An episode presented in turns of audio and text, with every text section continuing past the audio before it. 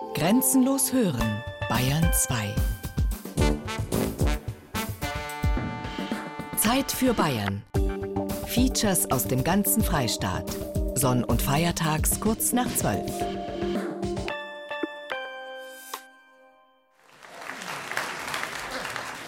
Schön, der Verein Symposion Urbanum sammelte eifrig Geld und bat 32 Künstler aus aller Welt in die Stadt zu kommen, um. Moment, das, das kann ich gar nicht so treffend formulieren, wie es im Programm steht. Mit ihren Werken, Zitat, eine lebendige Verbindung zwischen den Umweltanliegen der Stadtbewohner und den Wirkungsmöglichkeiten bewusster, moderner, künstlerischer Gestaltung herzustellen. Viele Bürger schienen diese Art der künstlerischen Gestaltung für einen vorsätzlichen Akt von Umweltverschmutzung zu halten. Sie heulten förmlich auf. Ich zitiere einen der größten Heuler. Rohre aus Stahl stecken wie Pfähle im Fleisch des historischen Stadtkörpers. Aua!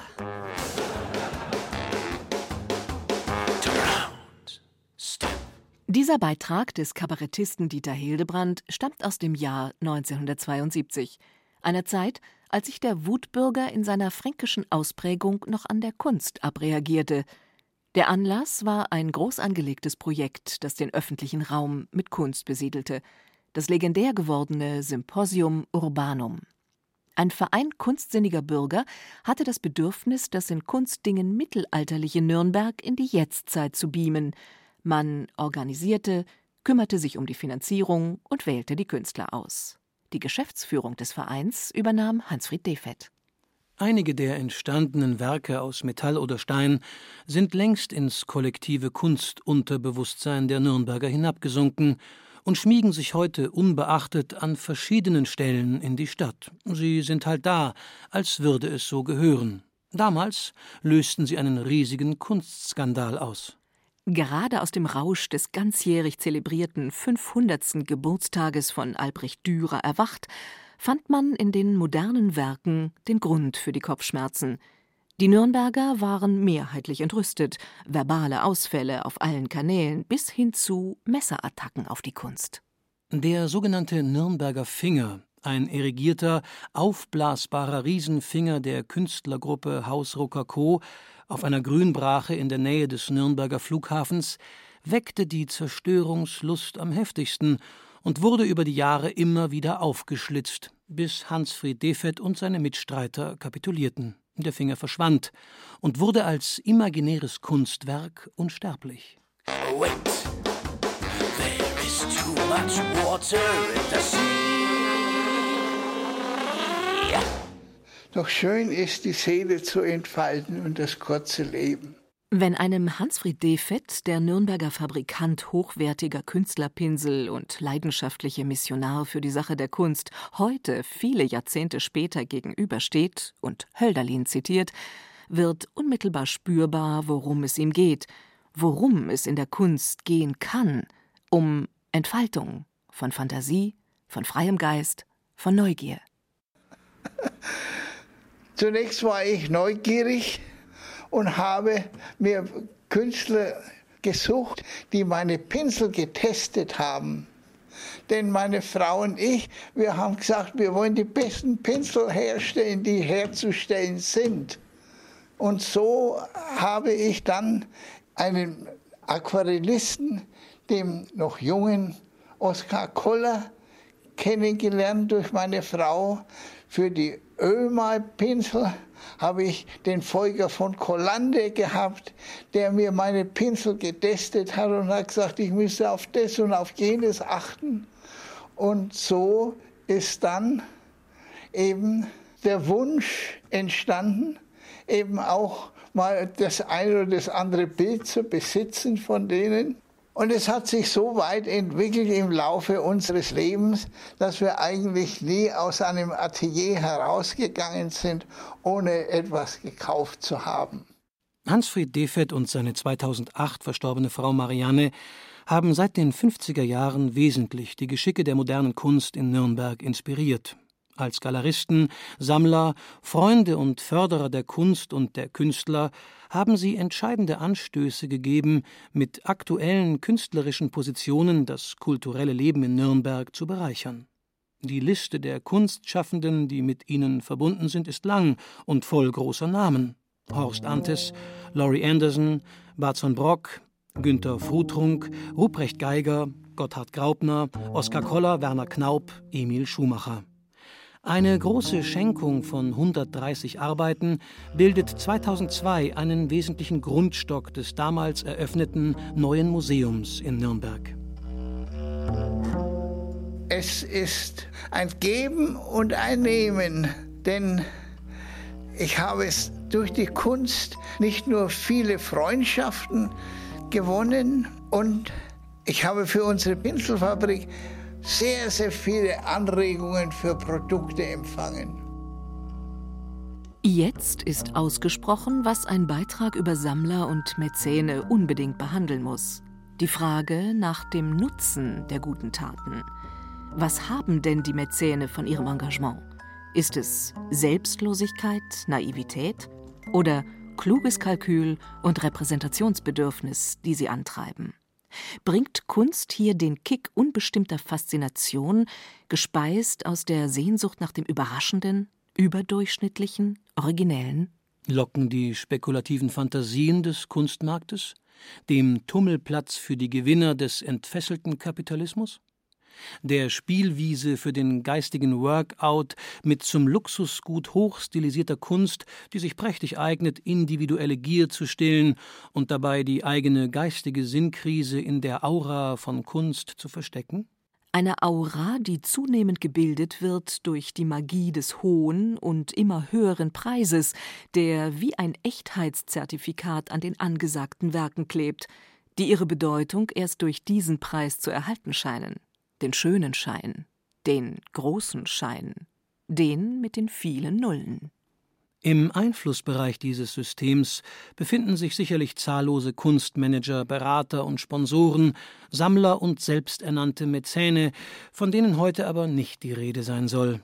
Denn wie es immer so ist, wenn man es sich gerade in schönen Vorurteilen bequem machen möchte, trifft man plötzlich, wie bei der Recherche für diese Sendung über Sammler und Mäzene in Franken, auf Menschen und Situationen, die anders sind.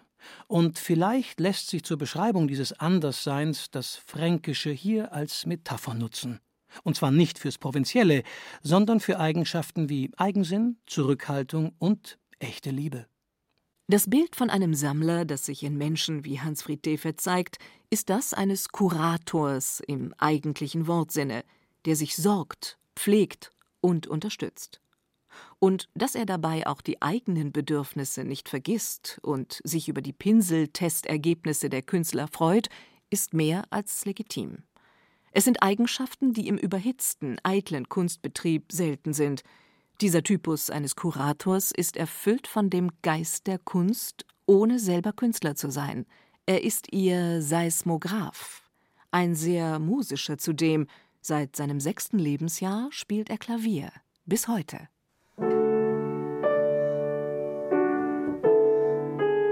Stimmungen, die aus Bildern äh, einem entgegenkommen.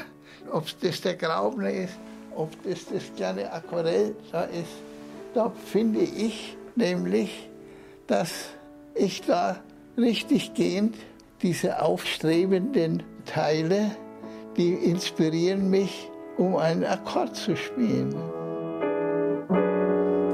Dieses Talent zum Erspüren immanenter künstlerischer Kraft, gepaart mit der Leidenschaft, das Erspürte mitzuteilen und zu fördern, ist kennzeichnend für die Sammlerpersönlichkeiten, um die es hier geht.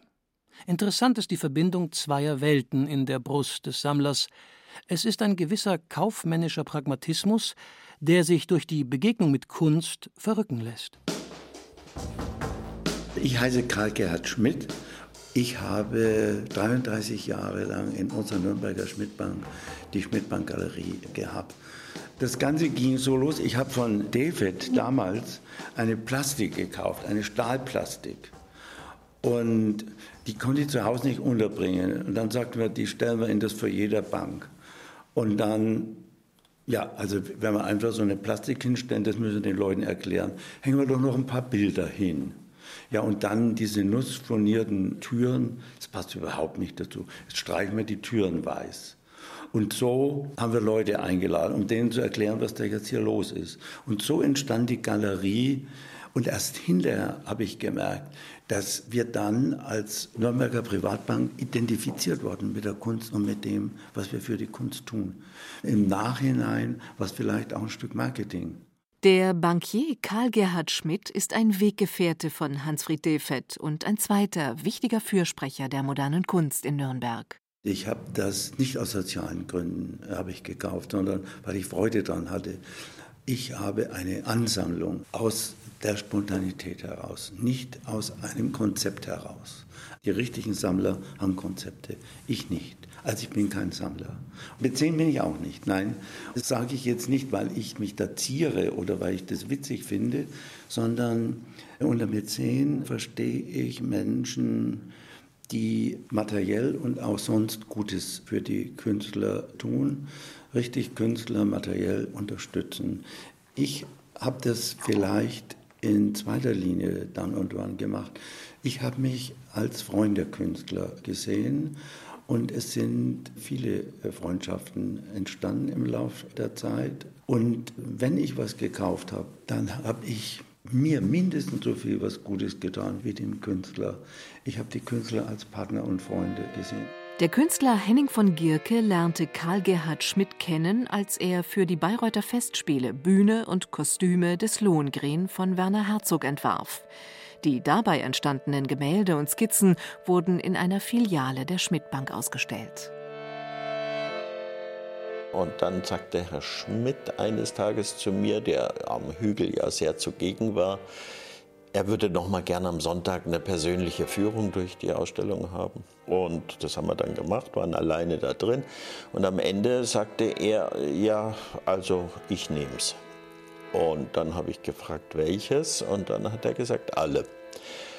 Und das war dann wie eine Explosion natürlich. Das hat für viele, viele Jahre mein Leben sichergestellt und meine monatliche Miete bezahlt. Und das ist eine Singularität, passiert nicht so oft. Der Heimweg nach der Ausstellung war dann so ein Fluggefühl, was ich selten habe. Die entstandene freundschaftliche Verbindung von Maler und Sammler besteht seit 1987 bis heute. Henning von Gierke kann von mehreren solcher Beziehungen zu seinen Sammlern berichten, die persönliche Verbindungen darstellen, die für beide Seiten gewinnbringend sind, und zwar über die finanziellen Aspekte hinaus die leben ja meistens ein ganz anderes berufliches Leben und einen sehr kontrollierten Alltag. Und es ist sehr an der Wirtschaft orientiert. Und ich habe manchmal das Gefühl, dass ich als Maler da so ein Gegenpol bilde beziehungsweise ein Leben leben kann, was so einer nie könnte, aber er lebt es mit mir mit, weil er dabei ist weil er sieht, was ich mache und in welche Richtung ich treibe und wie meine Themen sich wandeln und er trägt es mit. Der Menschentypus, von dem heute die Rede ist, ist vielleicht mit dem Wort Sammler unzureichend beschrieben, zu sehr reduziert auf die Tätigkeit des Anhäufens mit der immer mitschwingenden Komponente des Habenwollens. Die getriebenen, süchtigen Anlegertypen der Kunstmärkte dieser Welt sollen ja heute in den Hintergrund treten. Es geht um den Typus des Sammlers, den wir mit dem Attribut fränkisch versehen haben, also eher zurückhaltend, verbindlich und verbunden. Wir sind in Turnau aufgewachsen. Wir hängen sehr an diesem Ort. Wir lieben diesen Ort. Wir finden auch dieses Schloss ganz toll. Wir haben auch alle viel Sinn für Kultur und für Architektur und so weiter. Das liegt uns also sowieso schon allen am Herzen. Dann ist es so, dass wir uns schon dieser Familientradition auch verpflichtet fühlen, dass wir das auch bewundern, wie gerade dieser Vorfahre Karl Giech diese Dinge zusammengetragen hat und mit welcher unglaublichen Akribie und mit einem auch großen Sendungsbewusstsein er diese Dinge dann eben aufbereitet hat. Die Familie Hans-Georg Hiller von Gärtringens ist seit vielen Generationen verbunden mit dem Ort ihrer Herkunft, der Schloss- und Burganlage Turnau im oberfränkischen Landkreis Kulmbach. Und wenn man lange an einem Ort lebt, noch dazu als Adelsfamilie mit großem Schloss und entsprechendem Platz, da sammelt sich so manches an. Vor allem, wenn man einen sammelfreudigen und kunstsinnigen Vorfahren hat, wie Graf Karl von Giech, der das Interesse für die Geschichte seiner Familie und seiner Heimat verband, mit dem Wunsch, etwas für die Beförderung des allgemeinen Wohls zu tun. 1857 wurden dann einige Räume des Schlosses als Schauräume hergerichtet und eines der ältesten privaten Museumsprojekte Bayerns war damit eröffnet. Jeder, der anständig gekleidet war und sich beim Torwart des oberen Tores zur Führung angemeldet hatte, konnte sich nun in der Ahnengalerie, der Waffensammlung, der Autographensammlung, Porzellansammlung, Sammlung von archäologischen Fundstücken und Naturalien ergehen. Dass er auch ein Museum gegründet hat, was sozusagen in der Verwandtschaft in den umliegenden Schlössern keiner gemacht hat, dass man jetzt irgendwie da die Öffentlichkeit reingelassen hätte, dass er sogar einen Führer hat schreiben lassen für diese Sammlungen, ähm, all solche Dinge. Das nötigt einem also schon großen Respekt ab. Dann ist es auch einfach sehr faszinierend, was man da so alles findet. Und es gibt eben wahnsinnig viele Gegenstände, wo man sich auch wirklich fragt, wo außerhalb von Turnau sollen die noch irgendeinen Sinn entfalten. Im Moment ist es eben wirklich noch so ein ganzer faszinierender Kosmos, der trotz der einigen Verkäufe, die es in den 20er Jahren gegeben hat, in faszinierender Vollständigkeit erhalten ist. Man hat jetzt eigentlich noch diese wirklich tolle Chance, diese Dinge am Ort zu halten und vielleicht auch in einer Gegend, die jetzt sowas auch nach wie vor, denke ich, gut gebrauchen kann. Also so ein toll erhaltenes Schloss mit einem dazugehörigen Inventar, das ist ja schon was Besonderes dann auch. Die von Gärtringens versuchen nun als Kuratoren eines kulturellen Erbes der Region mit einer Ausstellung unter dem programmatischen Titel Aufgewacht Interesse zu wecken, die Sammlung an Ort und Stelle zusammenzuhalten. Es ist der Familie zu wünschen, dass sie die geeigneten Partner findet.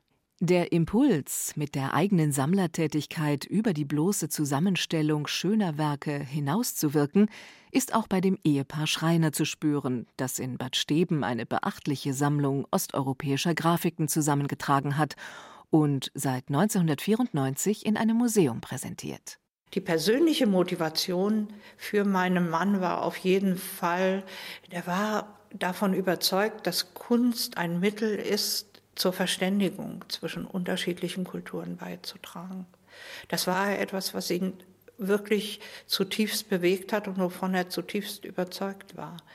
Das war jetzt durch Zufall seine Möglichkeit, da etwas dazu beizutragen, dass man in Westdeutschland, wo er ja sehr, sehr viele Kontakte hatte, etwas über die ostdeutsche Kunst erfährt. Und so hat er Anfang der 80er Jahre dann ziemlich intensiv angefangen zu sammeln, zu kaufen, ganz bewusst zu kaufen, aber immer bei diesen Kaufentscheidungen mit diesem Blick von außen auf das, was in der DDR geschah. Wolfgang Schreiner, der 2015 gestorben ist, war in seinem Hauptberuf Osteuropa-Direktor und Generalbevollmächtigter der einstigen Schokoladenfirma Leonhard Monheim AG. Zusammen mit seinem Chef und Freund, dem wohl größten deutschen Sammler, Professor Peter Ludwig, hatte Schreiner auf den Geschäftsreisen durch Osteuropa die dortige Kunstszene und auch seine Frau Stefanie kennengelernt, die in Ostberlin als Galeristin arbeitete. Entscheidender Impuls für beide war es und ist es heute, Kunst als existenziellen Reflex wahrzunehmen, sie im Zusammenhang mit den politischen Prägungen der Lebensumstände zu sehen und sie auch als Mittel zur möglichen Veränderung dieser Bedingungen zu präsentieren. Auch in diesem letzten Beispiel unserer kleinen Auswahl fränkischer Sammlerpersönlichkeiten steht die innere Überzeugung für eine Sache im Vordergrund, die mehr ist als nur Kunst aber wesentlich von ihrer Kraft geprägt ist.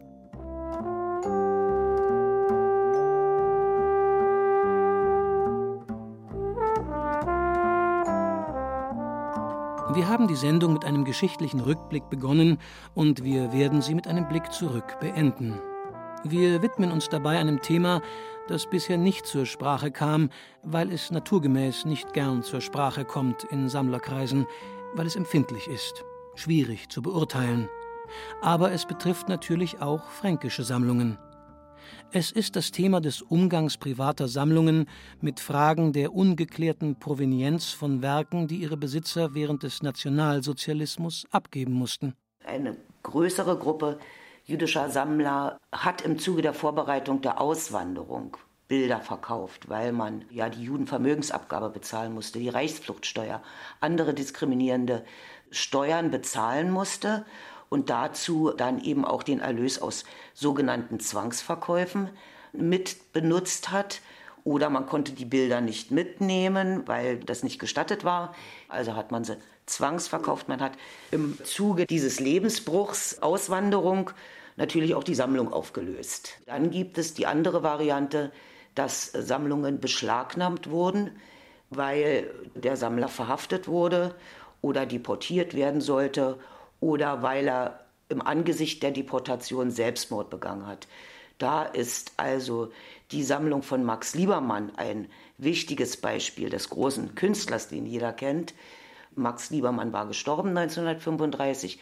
Seine Witwe Martha besaß diese Riesensammlung nach wie vor und sollte deportiert werden, hat sich das Leben genommen im Angesicht der Deportation. Danach ist die Sammlung dann von der Gestapo beschlagnahmt worden und verwertet worden.